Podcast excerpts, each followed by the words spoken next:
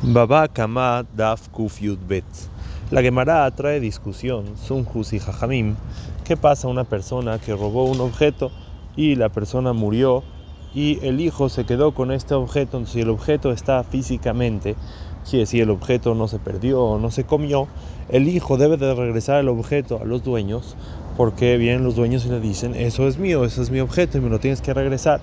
Pero Sunjus dice que si es que el hijo es un catán, es un niño menor de edad, entonces no le debe de regresar el objeto. Y, si no, tiene que esperar hasta que este niño crezca para poder obligarlo a regresar el objeto. Y Jajamín sostienen que no hay diferencia si es chico o si es grande, el hijo tiene la obligación de regresar el objeto. El Rashba explica cuál es la discusión Sumjus y Jajamín. ¿Por qué según Sumjus, cuando el hijo es pequeño, no tiene la obligación de regresar este objeto? Explica el Rashba y dice así, Sumhu sostiene que hay una alajá, como la Gemara trae más adelante, que no se recibe un testimonio, sino nada más delante de la persona que lo van a traer al juicio. Quiere decir, cuando alguien viene y le reclama a otra persona, me debes, o, o cualquier otro tipo de reclamo, y va a traer testigos sobre lo que él está reclamando, la persona que le están reclamando debe de estar presente en el momento que el Bedín recibe los testigos.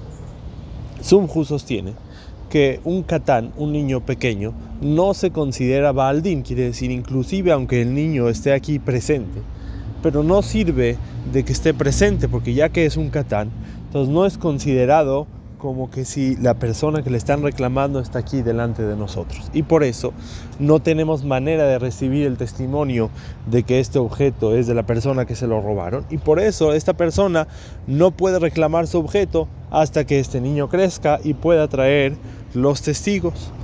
Jajamim sostienen que esta alajá no existe. Se puede recibir testigos, inclusive no delante de la persona que le están reclamando. El Raza explica que la discusión es que encontramos esta alajá en Shora Muad, cuando un toro se hace Muad, dice el Pasuk, Beuad Bebealab, y lo van a lo van a atestiguar delante de sus dueños. Quiere decir que los dueños tienen que estar parados en el momento que vienen los testigos a atestiguar que este toro dañó la primera, la segunda o la tercera vez. Y la pregunta es si se aprende de ahí para toda la Torá, así sostiene Sumjus, o y Jajamim sostienen que no se, no se aprende de esa alajá para toda la Torá y en, todas las alajot en general no existe la obligación de que sea necesario que la persona que le están reclamando esté presente en el momento que se reciben los testigos. Esta alajá, ¿cuál es el motivo de esta alajá? ¿Por qué es, es necesario que la persona que le están reclamando esté presente en el momento que se reciben los testigos. La Gemara en Daf Memei trae una alajá parecida, hay otra alajá, que no se termina el din, quiere decir, no se hace el psak din, al menos que la persona que le están haciendo el psak din a él esté presente. Por ejemplo, una persona debe dinero y el bedín van a hacer un psak de que tiene que pagar. Esta persona tiene que estar presente. O una persona se va a hacer hayam malkut y el bedín van a hacer un que es hayam malkut o hayam mitad o cualquier otro castigo. Esta persona tiene que estar presente. El motivo, dice la Gemara en Dafmemei, es para que pueda reclamar en su favor. Quiere decir, tú no puedes agarrar y juzgar a una persona mientras él no está presente sino la persona tiene que estar presente para que él pueda decir todos sus reclamos a su favor, él pueda decir todo lo que él tiene para decir en su favor y por eso eso es la obligación de que la persona tiene que estar presente. Entonces, si es así, se puede explicar que también esta alhaja de que no se puede recibir a los testigos, al menos de que la persona que le están reclamando esté presente, es por el mismo motivo. El motivo es para que él esté presente y él pueda reclamar a su favor lo que los testigos lo están acusando. Y así en realidad dice Rashi en Baba Batra que ese es el motivo de esta alhaja. Entonces, si es así, explica el Kovechi Urim, ya que el motivo de la alhaja es para que la persona esté presente y pueda reclamar en su favor, pueda decir todo lo que tiene para decir en su favor. Por eso, cuando es un niño chiquito, La alhaja es que un niño chiquito no es bartana, no puede decir no, no, no sabe hablar, no sabe reclamar en su favor. Y por eso, aunque él esté presente, no nos sirve de nada. ¿Por qué? Porque él no tiene la inteligencia o la manera de reclamar a su favor y por eso es necesario esperar hasta que crezca para poder acusarlo y él ya pueda reclamar en su favor y ese es el motivo de Sumjus que no se puede cobrar de un niño chiquito. Nada más que hay varias preguntas aquí. La Gemara trae que un niño que se metió al campo de otra persona o se robó el esclavo de otra persona.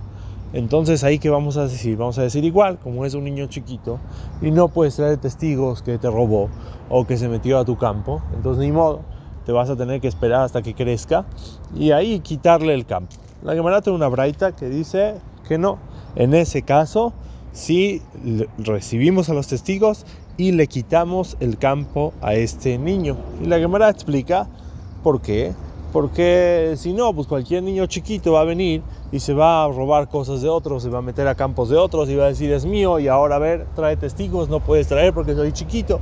Entonces, en ese tipo de casos, que este niño no tenía ningún antecedente en este campo, que no era de su papá o que no estaba con él desde hace mucho tiempo, en ese tipo de casos sí recibimos testigos para sacarlo de este campo.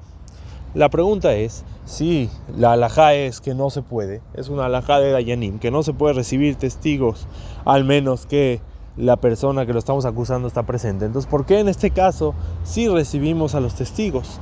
El Rashba hace la pregunta y explica en nombre del Rabat que aquí estamos hablando en un caso que el mismo juez vio como este niño se metió al, al campo de la otra persona y por eso no es necesario traer testigos sino el mismo juez es el que está aquí viendo y por eso lo puede sacar. Pero en un caso que el juez no vio, en un caso que lo vamos a hacer por los testigos, en ese caso no lo podemos sacar. Pero el mismo Rashba dice que no, que en realidad, inclusive en el caso que nada más tenemos testigos, lo vamos a sacar.